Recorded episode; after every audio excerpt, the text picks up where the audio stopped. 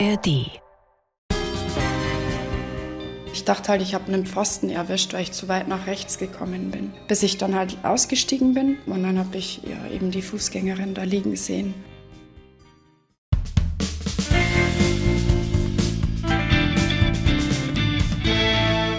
Herzlich willkommen im Nachtcafé-Podcast Das wahre Leben. Ich bin Michael Steinbrecher und ich rede heute mit Carmen. Im September vor drei Jahren steht für die damals 25-Jährige an einem Spätsommerabend die Zeit plötzlich still. Sie ist mit dem Pkw auf einer schmalen Landstraße unterwegs. Es kommen Autos entgegen, eine Radfahrerin.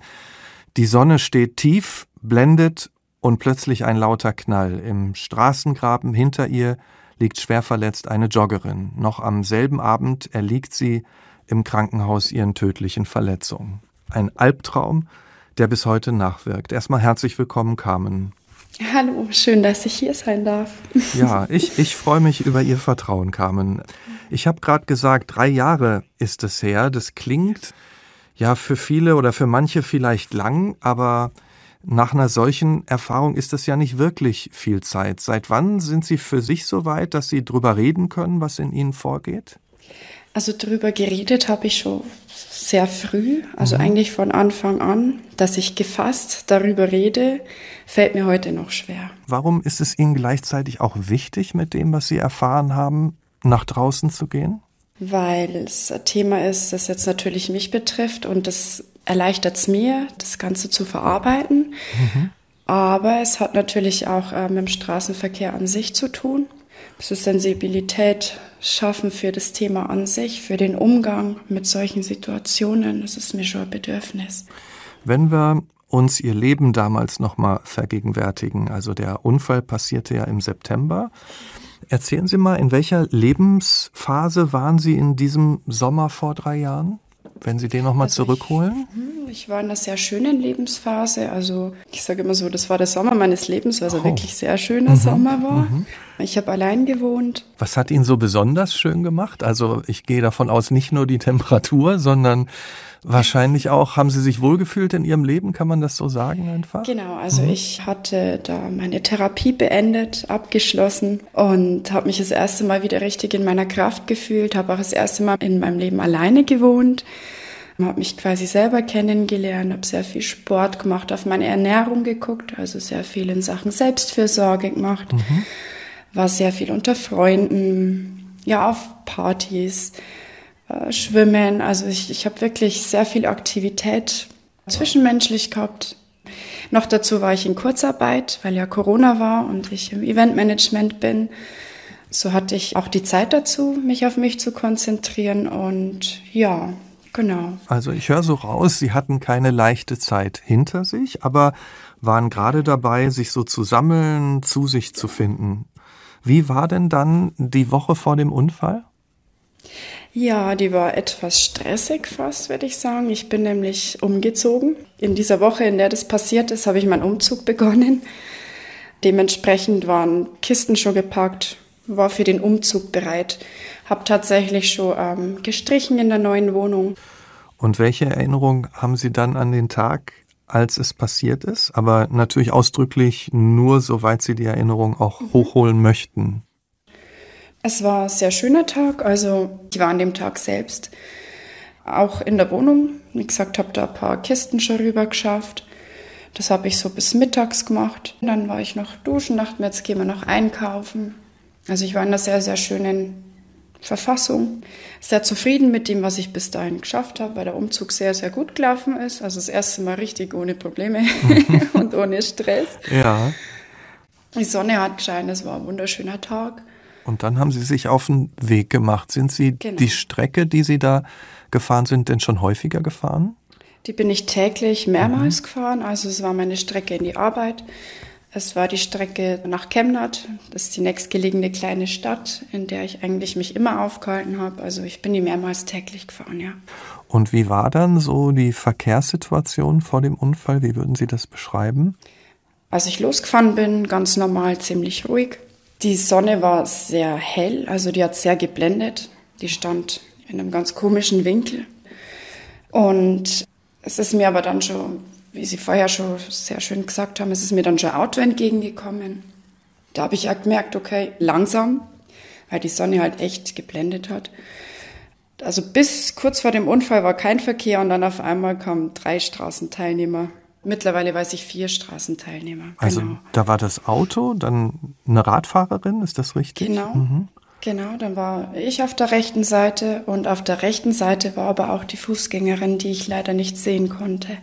Sie haben dann abgebremst, ne? Das Auto kam. Mhm. War das denn eine enge also, Straße oder wie hat man sich diese Straße vorzustellen? Die äh, Straße ist von der Breite her etwas breiter als eine einspurige mhm. Straße. Also so eine typische Landverbindungsstraße. Ja. Es war, Bankett war mit Steinen ausgelegt, weil man musste tatsächlich ausweichen, wenn jemand entgegenkam. Und so war sie ähm, teils kurvig, aber die Strecke, da wo das passiert ist, dieser Teil der Strecke, der war gerade. Und dann sind Sie ausgewichen und was genau, haben Sie also da in diesen Sekundenbruchteilen dann wahrgenommen, was dann passiert ist? Also erstmal dachte ich mir so, das ist ein Straßenpfosten, weil das war jetzt kein sehr lauter Knall. Ich dachte halt, ich habe einen Pfosten erwischt, weil ich zu weit nach rechts gekommen bin. Ähm, dann habe ich in den Rückspiegel geguckt und das war aber dem war nicht so. Also dann dachte ich mir schon, okay, dann dachte ich in erster Linie, ich habe die Radfahrerin erfasst. Das war felsenfest äh, meine Überzeugung, bis ich dann halt ausgestiegen bin. Ich habe das Rad von der Radfahrerin liegen sehen und dann stand aber die Radfahrerin auf, dann wusste ich, okay, sie war es nicht. Und die ist dann schon Richtung Fußgängerin gelaufen, Richtung Graben und dann habe ich ja eben die Fußgängerin da liegen sehen. Ja, und dann, ist kurzzeitig mal habe ich da gar nicht so viele Erinnerungen. Es sind immer so Bruchstücke, die da sind. Wie zum Beispiel zuerst bin ich gar nicht ausgestiegen, weil ich, wie gesagt, das Rad da äh, liegen sah und es war, oh Gott, ich, ich kann es nicht beschreiben, was das für, für Gefühl war. Mhm. Also erstmal kam natürlich so, okay, am liebsten auf und weg. Kann man natürlich nicht machen. Es war nur der erste Gedanke, habe ich ja nicht getan. Und dann dachte ich mir, okay, jetzt ist es auch wenn sich das vielleicht ein bisschen egoistisch anhört, aber jetzt ist das Leben vorbei einfach. Aber Sie, Sie hatten schon das Gefühl, da ist was Schlimmes passiert, bevor Sie schon ausgestiegen waren? Ja, ja. ja. Wenn ich mir vorstelle, dann steigen Sie aus, Sie sehen die, die Radfahrerin, sehen die Fußgängerin. Also waren Sie in Schock? Konnten Sie überhaupt handeln oder hat das dann die Radfahrerin gemacht? Wie ging das dann weiter? Also tatsächlich war ich ziemlich gefasst. Mhm. Also natürlich habe ich einen Schock gehabt, aber ich habe dann, äh, also bin zu der Fußgängerin hin. Wir haben sie dann in die stabile Seitenlage gebracht. Ich habe dann äh, mein Warndreieck raus. Ich habe noch die Straße abgesperrt. Ich habe den Notruf selber abgesetzt und ab dann wurde es wirklich kritisch. Dann konnte ich gar nicht mehr reden. Also ich habe am Notruf habe ich ja gesagt, ich habe eine Radfahrerin erfasst. Also ich war da total durcheinander. Ich konnte aber dann gar keinen klaren Gedanken fassen und habe das Telefon dann an, an Passanten weitergegeben. Die Autofahrerin, die mir entgegengekommen ist, die hat das gehört, ist zurückgekommen, da habe ich dann das Telefon weitergegeben und habe gesagt, bitte, bitte mach, ich kann dran nicht. Und dann äh, war ich bei der verletzten Person, bei der Jennifer.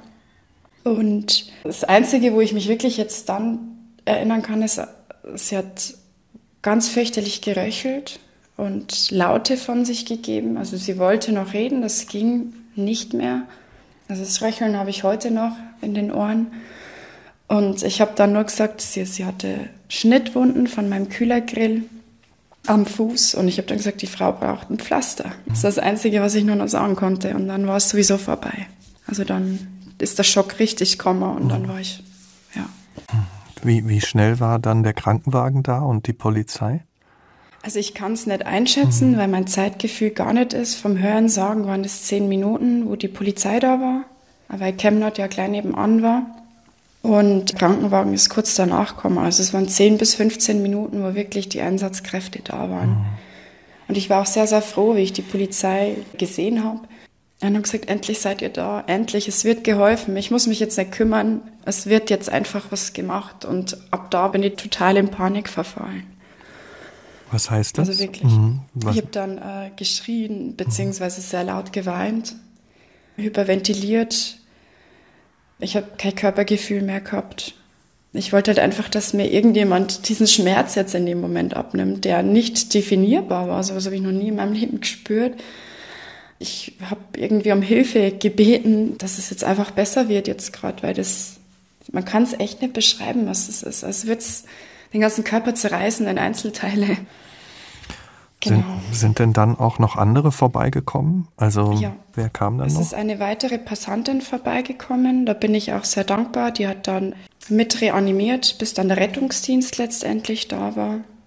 Die hatte ein Kind dabei. Das tut mir heute noch sehr, sehr leid. Das Kind musste im Auto natürlich warten. Da war er total, ähm, ja, hat natürlich auch geschrien, geweint. Die Frau war sehr gefasst. In dem Moment habe ich es als pumpig empfunden, wobei das nicht pumpig war. Das war einfach, äh, ja, sie hat sich einfach gekümmert und war halt klar in diesem Moment und war da. Dann die andere Passantin, die von Anfang an dabei war, die hat sich mir angenommen und hat mit mir einfach Atemübungen gemacht. Wir haben uns dann zusammen in die Wiese gesetzt, haben einfach geatmet, sodass ich einfach etwas in die Ruhe kam, soweit wie es halt ging. Gefühlt nach drei Stunden, aber eigentlich war es so eine halbe, dreiviertel Stunde, kam der Rettungshubschrauber. Dann haben sie schon die ganzen Straßen abgesperrt. Das habe ich schon gar nicht mehr mitbekommen, weil die Polizei mich ins Auto gesetzt hat. Die haben mir dann bloß Zigaretten hingelegt, haben gesagt, Rauch, also ich bin Raucher. Mhm. Und sie gesagt, beruhigen Sie sich, rauchen Sie, haben sie und haben mich wirklich abgeschirmt. Dann haben sie mir nochmal ein Handy hingelegt, haben mich gefragt, ob das meins ist. Das war nicht meins, meins war irgendwo in meinem Auto. Ja, und wo ich dann wirklich in mir zusammengesackt bin, war der Moment, als meine Eltern gekommen sind. Ich habe mich einfach an meine Mama geklammert und bin dann in mir zusammengesackt. Also für meine Mom selber war das auch nicht gerade leicht, aber das war so das erste Mal, wo ich gedacht habe, okay, jetzt bin ich ein bisschen sicher. Also dann war mein Papa noch dabei, der hat dann mit der Polizei die Kommunikation übernommen, weil ich das einfach nicht mehr konnte. Ja. Dann ist ja wahrscheinlich irgendwann der Hubschrauber weggeflogen und äh lange Zeit nicht. Ah, okay. Der mhm. war sehr lange da, weil es, äh, die Frau schon am Unfallort ähm, das Bewusstsein verloren hat und mhm. tot war. Mhm. Sie haben sie aber wieder reanimiert und das ging also vom Hörensagen. Ich kann immer Hören sagen, weil ich selber wie gesagt kein Zeitgefühl habe. Also es war schon so eine Dreiviertelstunde, wo die dann hier waren und sie reanimiert haben. Also ich wollte dann immer wieder hingehen und das haben sie natürlich nicht zugelassen, aber ich habe schon gewusst, irgendwas stimmt nicht. Und wie ging es dann weiter? Sind Sie genau. irgendwann nach Hause oder was haben Sie gemacht an diesem Tag? Ähm, dann die Polizei hat natürlich dann Alkoholtest noch gemacht, ob ich Alkohol getrunken habe. Der war bei 0,01. Ich hatte zu Mittag ein kleines Bier getrunken. Dann haben sie mich aufgrund dessen und auf Wunsch der Staatsanwaltschaft noch ins Krankenhaus gebracht zur Blutentnahme. Ärztliche Versorgung habe ich selber abgelehnt, weil ich keine Betäubungsmittel wollte und das wäre das gewesen, was sie gemacht hätten. Und dann sind wir trotzdem ins Krankenhaus und dann haben sie mir Blut abgenommen. Also da war auch 0,0. Dann haben sie halt diese ganz normalen Verkehrstauglichkeitstests gemacht. Mein Papa war dann mit drin der hatte dann schon Kontakt zu Sanitätern, die dabei waren. Die wussten zu dem Zeitpunkt schon, dass die Frau äh, nicht mehr leben wird. Sie haben sie zwar also ja wiederbelebt, aber es war klar, dass sie es nicht schafft. Das kam nicht zu mir weiter, Gott sei Dank. Dann bin ich mit meinen Eltern nach Hause gefahren. Mm, das erste war, ich habe Blut an den Händen gehabt. Das war für mich die Hölle. Ich habe dann erstmal meine Hände geschrubbt, geschrubbt, geschrubbt, geschrubbt. Also die waren sauber, aber ich habe weiter geschrubbt. Dann habe ich mir einen Tee gemacht und versucht, mich zu beruhigen. Mhm. Wir sind dann am Tisch gesessen, meine Eltern waren dann da. Ich habe halt einfach nur geweint. Ja, einen klaren Gedanken konnte man nicht fassen. Und dann hat es an der Tür geklingelt und dann war die Polizei vor der Tür. Und das war nochmal ein sehr, sehr schlimmer Moment, weil ja, sie kam dann rein und haben dann gesagt, okay, ich soll mich bitte wieder setzen und sie müssen mir jetzt mitteilen, die Frau ist jetzt gerade verstorben. Und es war, also ich habe gebetet, dass es Netz ist, dass die Frau schafft. Und es war dann letztendlich nochmal so, okay, jetzt hast du wirklich Blut an deinen Händen. Ich habe dann ganz laut, ganz fürchterlich Nein geschrien, habe mich auf die Couch geworfen und habe wie ein kleines Kind um mich geschlagen. Ich konnte und wollte das einfach jetzt nicht akzeptieren, dass es so ist. Und ja, dann konnte ich es einfach nicht mehr leugnen. Dann war es mir irgendwie klar, was passiert ist. Also bis dahin war das immer noch so, okay, es ist was Schlimmes passiert. Aber so richtig realistisch war das nicht mit dem Zeitpunkt, wo die Polizei dann da war, war es halt einfach real. Ja, dann haben wir, ähm, wurde diskutiert, ob jetzt dann der, ob sie einen Arzt holen, ob ich einfach Medikamente brauche, ob ich jetzt akut in irgendeine Einrichtung muss. Das habe ich verneint, also das wollte ich nicht. Ich wollte bei meinen Eltern bleiben, weil das war das Beste, was, ja, was sich für mich am besten angefühlt hat. Und dann kam noch das Kriseninterventionsteam. Also die konnten mir in dem Fall aber gar nicht helfen, weil fachlich hatte ich da mehr Ahnung als sie zu dem mhm. Zeitpunkt hatten. Und das Einzige, was kam, ja, und das ist so schlimm. Und das war für mich noch schlimmer, wenn jemand da ist, mhm. der mir Stabilität geben will oder sollte. Und dann sagt, oh, wie schlimm das ist. Ja, dann haben wir noch ähm, ein paar Formalitäten gemacht, ein Protokoll angefangen zu erstellen. Dann haben sie mein Handy noch konfisziert, weil sie halt wissen wollten, ob das Handy ein Grund war. Es nicht. Also ob sie währenddessen telefoniert haben genau, oder so. Mhm. Telefoniert oder irgendwelche Nachrichten, das ja. haben sie alles geprüft. Da war nichts. Dann haben sie Protokolle für Auto, dass sie das Auto jetzt in Beschlag nehmen. Solche Dinge haben wir dann noch gemacht. Mit Rückhalt meiner Eltern, weil alleine hätte ich es nicht geschafft. Mhm. Genau. Und dann habe ich versucht zu schlafen, was natürlich nicht funktioniert hat. Es war ganz eine schlimme Nacht. Ich habe einfach nur geweint, geweint, geweint. Am nächsten Tag stand ja dann auch noch einiges an und es ging mir dann alles durch den Kopf, okay, wie wird es jetzt weitergehen? Also ich meine, was passiert ist, ist ja, aber es geht ja auch weiter. Was kam denn da von der Polizei als nächstes? Also kam da eine Anzeige oder ja, ja also irgendwann beginnt ja auch das Juristische, das, dass Sie sich genau. wahrscheinlich auch überlegt haben, nehme ich einen Anwalt oder, oder wer vertritt? Genau. Ja, wie, wie ist das weitergelaufen dann? Also die Staatsanwaltschaft hat schon am Unfalltag Anzeige erstattet, wegen ähm, fahrlässiger Körperverletzung war es zu dem mhm. Zeitpunkt noch. Und am Abend wird das dann in fahrlässige Tötung quasi umgewandelt dann war für mich schon klar, du musst einen Anwalt nehmen. Also das haben wir auch die, äh, die Polizisten nahegelegt, dass ich mir jetzt einen Anwalt suchen soll. Was ich natürlich am Anfang erstmal nicht eingesehen habe, weil ich habe es ja nicht mit Absicht gemacht und Schock und mhm. ja, ähm, habe aber dann trotzdem mit meiner Mama abends sogar noch einen Anwalt rausgesucht. Und mussten Sie mit dem dann auch noch mal an die Unfallstelle zurück? Nein, nein. Also okay. Also ich musste rein von dem juristischen Ablauf musste ich nimmer zurück an die mhm. Unfallstelle. Ich musste halt äh, Skizzen und Protokolle erstellen. Okay. Aber das zurück an den Unfallort, das habe ich aus eigener Kraft und aus eigenem Willen gemacht, weil das für die Aufarbeitung einfach wichtig ist. Und wie war das, als Sie dann nochmal zurück sind? Also das war sehr viel später. Also das erste Mal war, glaube ich, so eine Woche nach dem Geschehen mit einer Freundin zusammen und ich bin wirklich zusammengebrochen. Also körperlich wurde dann auf einmal alles schwarz. Ich konnte mich nicht mehr halten und bin in die Knie gegangen. Wie gesagt, der Schmerz, den man nicht beschreiben kann, das war so überwältigend, dass der ganze Körper einfach ausgemacht hat. Sie haben ja auch gesagt, als dann die Nachricht kam, als die Polizei kam mhm. und, und gesagt hat, so, es ist so, die Frau hat nicht überlebt, da hatten Sie, so haben Sie es gerade gesagt, so das Gefühl, jetzt habe ich wirklich Blut an meinen Händen. War das so der Gedanke? Also haben Sie sich immer wieder diesen Vorwurf gemacht und gesagt, mhm. ich bin jetzt schuld, dass diese Frau ja. nicht mehr lebt? Oder die, ja. haben sich diese Schuld gegeben? Oder wie war das dann in den Tagen und Absolut. Wochen danach? Absolut. Ich habe mir die Schuld gegeben. Ich bin ein Mensch. Ich habe schau eher aufs, also aus, auf meine Mitmenschen als auf mich. Also ich schaue immer, dass es den anderen gut geht noch bevor es mir gut geht und habe nie irgendjemandem mutwillig wehgetan, verletzt, sei es körperlich oder emotional und dann sowas. Also es war für mich, ja, ich habe mir unglaubliche Schuld gegeben. Ich meine, die Frau war Mama von zwei Kindern, erwachsene Kinder, aber es sind zwei Kinder. Ich habe mir jedes Mal vorgestellt, wie wäre es denn jetzt, wenn jemand meine Eltern überfährt? das könnte ich ja dieser Person niemals verzeihen. Und so habe ich es an mir selber sehr lange nicht verziehen. Also Sie haben sich auch gefragt, wie wird wohl die Familie von ihr ja. reagieren, nachdem sie erfahren hat, dass sie Mutter war?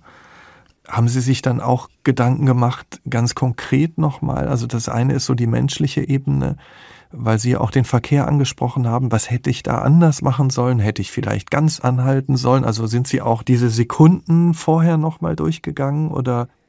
Ja, also ja. die Sekunden vorher, da habe ich nicht sehr viel Erinnerung. Wie, wie heißt nicht sehr viel Erinnerung? Also ich, ich da war jetzt nichts, was mir in Erinnerung geblieben wäre, was sehr auffällig war.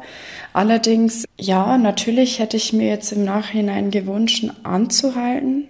Allerdings habe ich äh, nicht, ich habe es tatsächlich nicht unterschätzt und ich weiß, dass ich es nicht hätte anders machen können in dem Fall. Also ich war, die Geschwindigkeit war zwischen 35 und 46 kmh, die ich drauf hatte. Ich habe ja schon extrem abgebremst. Also mhm. Ich dachte, das war ausreichend, das dachte ich wirklich.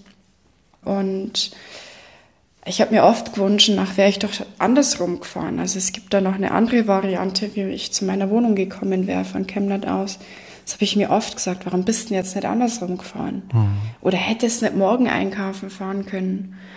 Also das ist nach wie vor, ist das immer wieder mal da. Und es war aber ganz, ganz schlimm nach dem Unfall. Also mhm. ganz schlimm. Wie sind denn da die Tage gewesen? Also ich versuche mir das jetzt so vorzustellen. Sie waren ja gerade in so einer Phase, Sie haben es gesagt, der schönste Sommer Ihres Lebens, umziehen, so ein neuer Alltag, der sich da gefunden hat. Haben Sie denn versucht, das ein Stück weit weiterzuleben oder ging das gar nicht? Wie, wie war das nach diesem Tag? Ähm, ich habe es natürlich irgendwie versucht. Meine Priorität lag erstmal auf dem Essen. Ich war wegen Anorexie, also Magersucht, in Behandlung und da ist das Essen bei mir ganz ein Riesenthema. Also nach wie vor ist es immer wieder mal so ein kleines Thema. Fokus lag auf dem, okay, esse, sei jetzt unter Leuten, damit du jetzt damit nicht allein bist, weil äh, ich mich damals auch mal selber verletzt habe und ich wollte das nicht mehr. Mhm.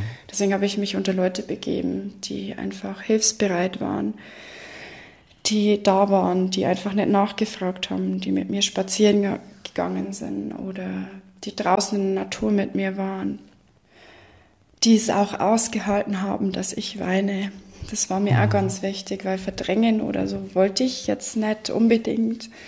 Ich wollte, dass das einfach raus darf. Und genauso war ich sehr viel unter Leuten. Die Tage danach waren natürlich ziemlich durchstrukturiert mit Terminen. Also mhm. erstmal Anwalt, dann habe ich bei der Psychologin, bei meiner damaligen Psychologin wieder ähm, ja, angerufen, Sitzungen ausgemacht, dann Polizei, dann Versicherungen, da kommt ja einiges auf einen zu. Mhm. Genau, da habe ich erstmal geschaut, dass ich mir das strukturiere, dass ich jeden Tag einen anderen Termin habe, dass ich da gut durchkomme, dass ich da nichts vernachlässige. Ich bin sehr früh wieder arbeiten gegangen, also zwei Tage nach dem Unfall wollte ich wieder arbeiten, mhm. weil äh, mir das gut tut. Also ich, ich liebe ja, was ich tue. Ich bin Gastgeber vom Herzen her und mhm es tat mir gut, auch wenn es irgendwie ganz schlimm für mich war, wieder unter Leute zu gehen. Mhm. Also das war sehr, sehr schlimm. Was heißt Gastgeber? Ähm, Als was haben Sie gearbeitet? Also weil ja Corona war, eigentlich mhm. bin ich im Eventmanagement tätig gewesen. Mhm. Ich habe aber dann in einer Imbissgaststätte gekocht. Das mhm. heißt, ich habe ähm, Speisen zubereitet und habe die zum Mittag dann hin verkauft. Dann hat man seine Stammleute und ähm, es war sehr schön, mit denen eigentlich auch sehr schönen Kontakt.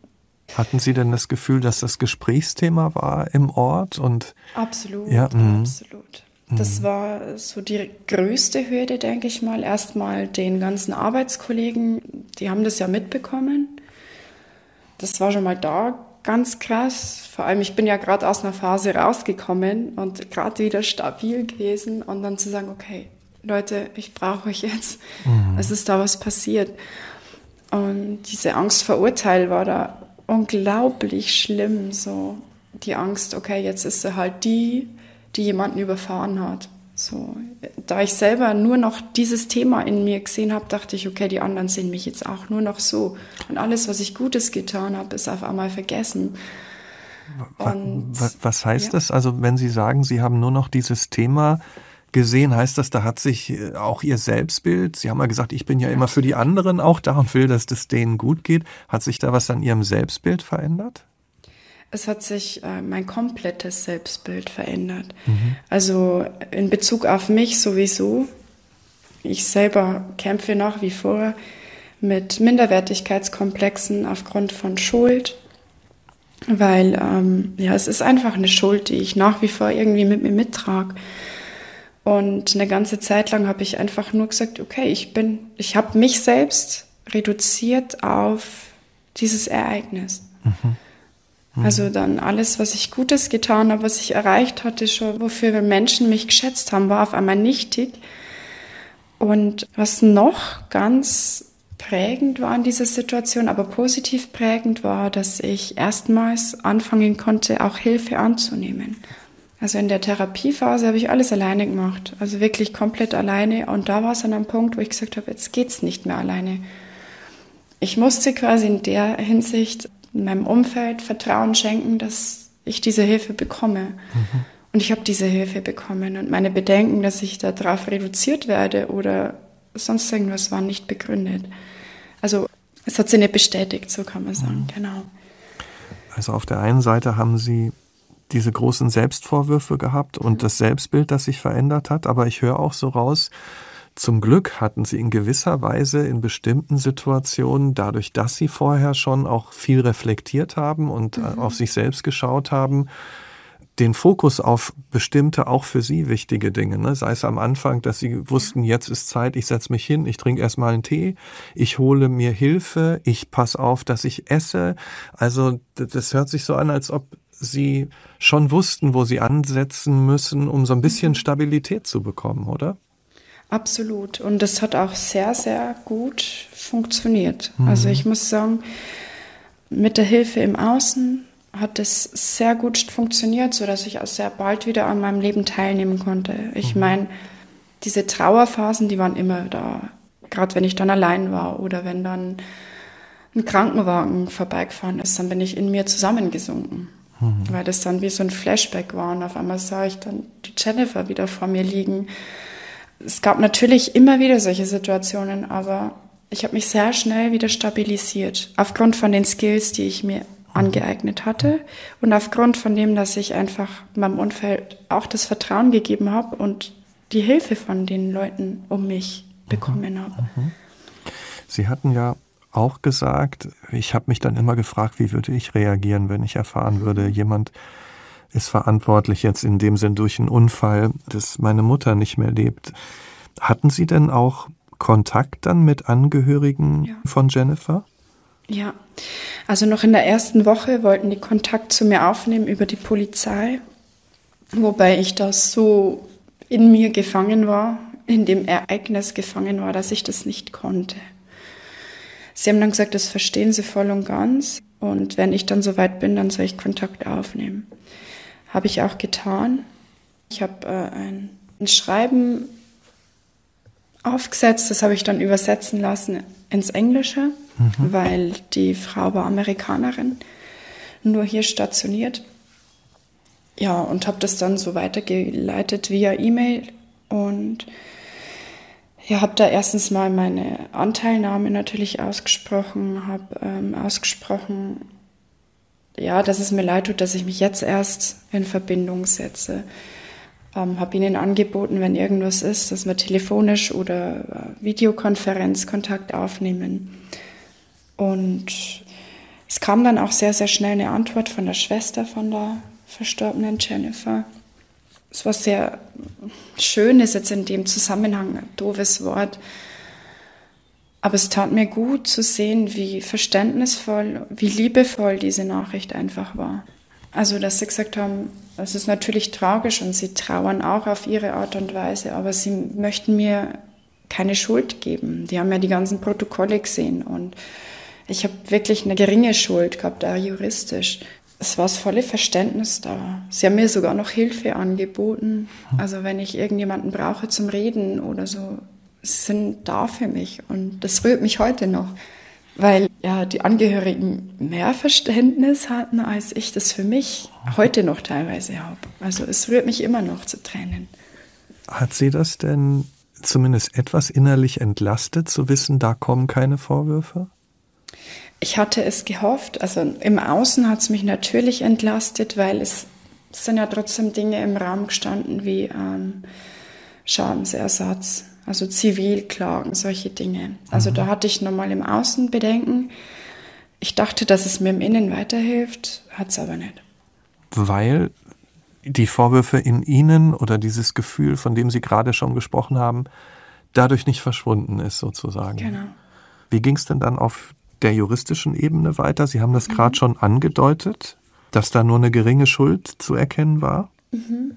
Also nachdem diese ganzen Protokolle und dann auch endlich das Gutachten vorlag, das hat, glaube ich, drei Monate gedauert, weil der Unfall mehrmals nachgestellt worden ist, weil da einige Sachen bis heute noch nicht geklärt sind, also haben die einfach öfters nachgestellt. Als das dann durch war, kam dann ziemlich schnell auch ein Strafbefehl. Mein Vergehen war, dass meine Scheibe verschmiert war und dass dadurch einfach noch weniger Sicht gegeben war. Aber das war das einzige Vergehen, was sie mir auch wirklich als Schuld angekreidet haben. Dass ich hätte stehen bleiben müssen oder meine Scheibe einfach sauber hätte sein sollen. Deswegen war die Schuld sehr gering, steht also im Schreiben vom Anwalt drin. Genau, äh, ich hatte dann die Wahl zwischen einem Gerichtsverfahren und zwischen dem Strafbefehl und ich habe mich für den Strafbefehl entschieden. Ich wollte jetzt da nicht irgendwie weniger erreichen oder Freispruch erreichen, weil ja, ich habe es einfach hingenommen. Es ist passiert und da will ich ja dafür gerade stehen. Auch wenn juristisch wieder was anderes ist. was was ja. war denn das Strafmaß? Das Strafmaß waren 2700 Euro und vier Wochen Führerscheinentzug. Was waren Ihre Gedanken, als Sie das Strafmaß gehört haben? Also einerseits natürlich ein Aufatmen. Ich meine, ich habe damals durch die Kurzarbeit nicht so viel Geld gehabt, deswegen, ja, ich wollte ja das auch zahlen können. Einerseits aufatmen mit den 2700 Euro. Andererseits dachte ich mir so, was ist das für ein Strafmaß? Ist es ein Menschenleben, das 2700 Euro wert ist? Dann kam ein Gedanken wie, okay, das bringt die Frau jetzt auch nicht mehr zurück. Und es war der Gedanke da, das Geld sollte an die Hinterbliebenen weitergehen. Kamen denn auch Reaktionen von außen? Nur mitfühlende Reaktionen. Mhm. Also wirklich nur mitfühlende. Also von den Menschen, die die Strecke kennen, die haben gesagt, okay, es wundert sie, dass vorher noch nichts passiert ist. Und die haben sehr, sehr viel Mitgefühl ausgesprochen wie gesagt, eher Hilfsbereitschaft als irgendwelche Anfeindungen. Ich meine, es gibt immer mal jemanden, der da irgendwie einen dummen Kommentar lässt. Aber ich könnte mich jetzt wirklich nur an einen erinnern, der aber nicht mal der Rede wert war. Also den habe ich mir nicht mal gemerkt. Ich meine, das Ganze war ja eine traumatische Erfahrung. Sie haben ja gesagt, Sie hatten schon etwas Erfahrung mit dem Umgang, auch mit der eigenen Psyche. Haben Sie dann trotzdem auch noch weiter professionelle Hilfe erhalten? Sind Sie in einer Therapie? Also ich bin jetzt wieder in Therapie. Mhm. Ähm, ich muss sagen, ich habe ein paar Entscheidungen getroffen nach dem Unfall, die ich jetzt nicht für gut heiße. Ich habe ähm, noch zwei Stunden bei meiner damaligen Therapeutin wahrgenommen und dann habe ich ein Studium zur Heilpraktikerin für Psychotherapie begonnen und mhm. dachte, ich kann mich so selber therapieren. Bin dann aufgrund dessen in alternative Therapieverfahren, ich sag mal, geschlittert, die es mir überhaupt nicht möglich gemacht haben, das wirklich aufzuarbeiten. Ich dachte, okay, ich habe mich jetzt stabilisiert und jetzt wird schon nichts Schlimmeres mehr kommen. Das kann ja nicht noch tiefer sitzen. Dem war nicht so. Und ich bin dann wirklich in esoterische Kreise, kann man fast sagen, geschlittert. Und das hat mich, also seitdem, ja, ist mein Leben nicht mehr, was mein Leben war. Also Sie hatten ja dann auch beruflich so einige Entscheidungen getroffen, ne? sich genau. selbstständig machen im Bereich Achtsamkeit, Coaching. Sie haben in einem inklusiven Café gearbeitet, aber so richtig glücklich sind Sie damit ja nicht geworden. Hatten Sie das Gefühl, in dieser Hinsicht geht es immer weiter bergab? Ich bin dann quasi von, von einem Guru zum nächsten geschlittert, mhm. kann man so sagen. Ja, weil die versprechen dir ja schnelle Heilung und ja, wir gehen dem auf den Grund und du brauchst keine jahrelange Therapie. Das machen wir alles so. Dann bin ich eben zu dem einen Coach gegangen, der mir sehr viel, ja, finanziell gekostet hat, der mir aber an meine Selbstständigkeit, also mhm. ich sage jetzt mal immer so schön, madig geredet hat. Mhm. Also der hat aufgrund dessen, dass ich meiner eigenen Wahrnehmung ja durch den Unfall nicht mehr getraut habe, ja, das, das hat er gesehen und hat quasi diese Macht, die er dadurch irgendwie mhm. hatte, äh, ausgenutzt. So, jetzt bin ich vom einen Coach ins nächste Coaching.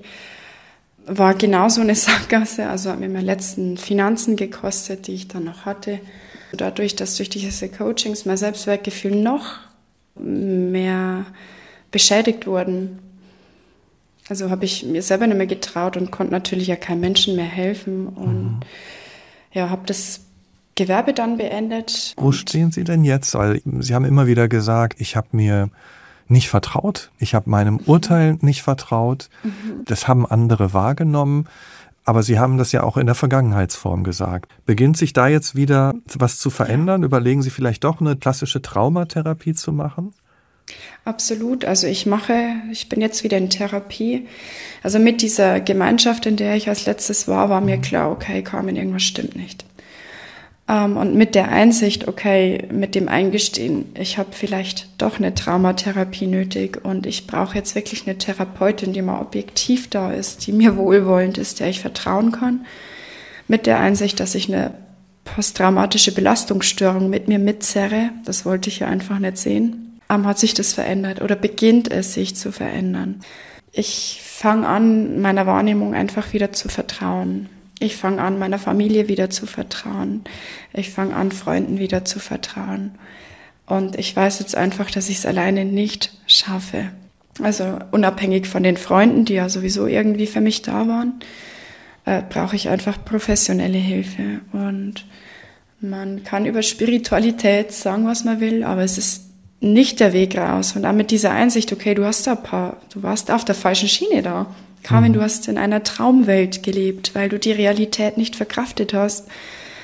Ähm, mit dem beginnt mein Selbstwert auch wieder stärker zu werden. Aber wenn es heißt, okay, sich einzugestehen, du hast Fehler gemacht. Also ich bin auf jeden Fall wieder in Therapie und weiß jetzt, bin ich wieder am Boden der Tatsachen angekommen und jetzt kann ich erst wieder damit anfangen zu arbeiten und auch wieder mir Stabilität aufbauen, die einfach die letzten Jahre nicht mehr gegeben war. Wenn Sie an Jennifer denken, Sie haben gesagt, sie war Amerikanerin, sie war Mutter. Wie präsent ist sie für Sie heute? Sie ist präsent, immer wieder. Also jetzt nicht täglich, aber sie ist immer wieder präsent.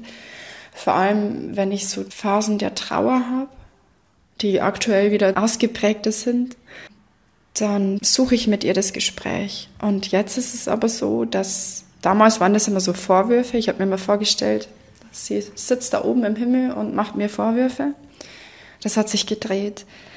Im Gegenteil, ich, es stärkt mich, wenn ich mit ihr spreche. Also es hat was Versöhnlicheres bekommen? Ja. Jetzt kann ich ja den Brief, das Schreiben von der Schwester der Jennifer zum Beispiel annehmen und kann das, diese Worte, die da drin stehen, mir selber sagen, in dieser mhm. Kommunikation zwischen Jennifer und mir, in mir. Genau, also es stärkt eher, es ist eher ermutigend. Glauben sie war sie? Geschäftsfrau, mhm. so. Ähm, ja, erzählen Sie ruhig. Und sehr viel, ich, ich habe vom Hören sagen, was ich so, war sie eine sehr starke Frau, eine sehr klare Frau und in der Kommunikation kommt es raus und ich will jetzt da nicht irgendwie mich an dem Unfall bereichern, aber trotzdem ist es, dass es mich an die Stärke, die ich hatte, immer wieder erinnert. Also sie erinnert mich daran mhm. und daran, wie kurz das Leben ist und daran, dass man es einfach genießen darf und daran, dass es egal ist, was die Menschen sagen. Mhm. Ja. Genau. Glauben Sie heute, Sie wären jetzt soweit, auch mit Familienmitgliedern oder Freunden von ihr zu reden? Ja, und das ist der Wunsch von mir. Ich weiß nur noch nicht ganz, wie ich den Kontakt aufnehmen soll, weil jetzt doch schon sehr lange Zeit vergangen ist. Ich meine, Sie haben ja ziemlich viel in Gang gesetzt. Mhm. Haben Sie jetzt, und das höre ich so raus, aber schon den Eindruck, dass Sie mehr zur Ruhe kommen und einen klareren Blick bekommen auf das, was ja. war, auf das, wer Sie sind, auf das vielleicht auch, wo Sie hinwollen? Absolut. Also wirklich absolut. Ich merke immer mehr, dass ich jetzt zu mir komme. Also dieses kindliche, verspielte, naive, das mich jetzt sehr, sehr lange begleitet hat. Natürlich ist es ein Teil von mir, aber andererseits merke ich, dass ich trotzdem bodenständiger werde, realistischer. Also träumen hin oder her, man darf ja träumen und man soll auch träumen, ist ganz wichtig. Aber man sollte es ja realistisch tun. Und das merke ich, dass ich immer mehr bei mir ankomme, dass ich ja immer mehr merke, okay, was brauche ich? Nicht, was braucht jetzt jeder außenrum? Ich habe äh, Schritte nach dem Unfall eingeleitet. Zum Beispiel bin ich zum Bürgermeister gegangen und habe ja, verlangt, dass da der Gehweg entsteht mhm. oder dass eine Geschwindigkeitsbegrenzung dahin kommt. Das habe ich ja auch fürs Außen getan, damit es nicht wieder passiert. Heute schaue ich, dass ich natürlich helfe, wo ich helfen kann. Aber ich gucke in erster Linie, was brauche ich, um das überhaupt umsetzen mhm. zu können. Mhm. Noch eine Frage, wie ist es? Wir haben über Jennifer geredet, kommen in bestimmten Situationen auch die Erinnerungen an diesen Tag wieder zurück? Ja. Also können Sie wieder Auto fahren oder gibt es da mhm. Situationen, wo Sie immer noch sich erinnern und, und wo es Ihnen schwerfällt? Schon sehr früh habe ich angefangen, wieder Auto zu fahren. Mhm. Also ich glaube, nach drei Wochen bin ich selber wieder in ein Auto gestiegen. Das war erstmal sehr schwierig. Ich bin kleine Strecken gefahren. Heute ist es nach wie vor so, wenn Fußgänger also am rechten Straßenrand gehen, dann äh, bleibe ich fast stehen. Also unabhängig von irgendwelchen Umständen im Außen bleibe ich stehen, weil das doch da ist vereinzelt, wenn ich dann auch Dinge sehe, dass mal jemand anders fährt und da ist ein Fußgänger dann, und ich sitze zum Beispiel auf der Beifahrerseite, dann höre ich den Knall. Da bin ich teils noch beeinträchtigt. Wenn ich selber Fußgänger bin, habe ich unglaubliche Ängste, dass ähm, Karma zurückschlägt. Also ich könnte nie irgendwie auf so einer Straße ohne irgendwelche Angst gehen. Das geht überhaupt nicht, weil ich mir denke, okay, jetzt kommt es zurück. Und ja, so gerade wenn ich Martinshorn höre oder Blaulicht sehe, dann ist es da, dann ist es präsent. Aber nicht mehr so, dass es mich übermannt oder dass mir das Bewusstsein jetzt wieder zusammenfällt, sondern ähm, ich nehme es halt wahr. Da mhm. kommt eine unglaubliche Trauer. Und wenn Sie das äh, nochmal für sich zusammenfassen würden. Sie waren ja am Anfang so, Sie haben gesagt, mein Selbstbild hat sich verändert. Diese mhm. Schuldgefühle waren so groß. Das ist ja eine, eine Ebene, die sich in uns abspielt. Was hat Ihnen denn geholfen, etwas leichter zu werden, etwas die Vorwürfe und die Schuldgefühle nicht mehr so dominant werden zu lassen? Weil ich glaube, viele, die so etwas erlebt haben, nicht das, aber vielleicht andere Dinge, ja, wegen derer sie sich Vorwürfen machen, werden sich eine ähnliche Frage stellen. Was hat sie erleichtert? Vergebung. Mhm. Also die radikale Akzeptanz. Nicht wegrennen, die radikale Akzeptanz von dem, was ist. Die Trauer zu durchgehen, anzunehmen einfach, auszuhalten und zu vergeben. Also ich habe auch dazu geneigt, dass ich dann ähm, immer wieder sauer und wütend auf alles und jeden war. Und in solchen Momenten merke ich nach wie vor, und es ist nicht nur ausschließlich der Unfall, es ist irgendwie in vielen Sachen, also diese Schuld, die es da hochgeholt hat, die trage ich irgendwie immer schon auf eine Art und Weise mit mir mit. Aber Vergebung, mhm. Vergebung, Annahme und Vergebung, immer wieder. Und was würden Sie sagen, ist Ihnen heute wichtig im Leben? Hm, das ist eine sehr gute Frage. Die stelle ich am Ende immer. es ist wichtig, wie gesagt, die Annahme von dem alles, was ist. Das ist mir wichtig. Da habe ich immer noch ein kleines Thema damit, wenn mhm. irgendwelche Situationen sind. Mir ist die Natur wichtig. Mir ist Kommunikation ein ganz wichtiger Teil. Bewusste Kommunikation ja, Verständnis. Verständnis mit sich, aber Verständnis auch mit den Leuten um sich herum. Und das Wichtigste ist jetzt nicht mehr, also ich war eine Karrierefrau, das ist in den Hintergrund gerückt. Wichtig ist es wirklich, das zu tun, womit man sich gut fühlt. Auf sein Herz zu hören. Das sagt man immer so banal irgendwie daher. Aber ähm, seinem Bauchgefühl zu vertrauen und dem Gefühl zu vertrauen, das ist, glaube ich, das Allerwichtigste jetzt gerade. Ja. Vielen Dank, Carmen, und alles Gute auf Ihrem weiteren Weg. Dankeschön. Und vielen Dank auch an Sie fürs Zuhören. Es ist schön zu wissen, dass mittlerweile so viele regelmäßig hier beim Nachtcafé Podcast Das wahre Leben dabei sind. Das freut uns sehr. Empfehlen Sie den Podcast auch gerne weiter, wenn Sie ihn mögen. Bis bald. Ich bin Michael Steinbrecher. Wir hören uns.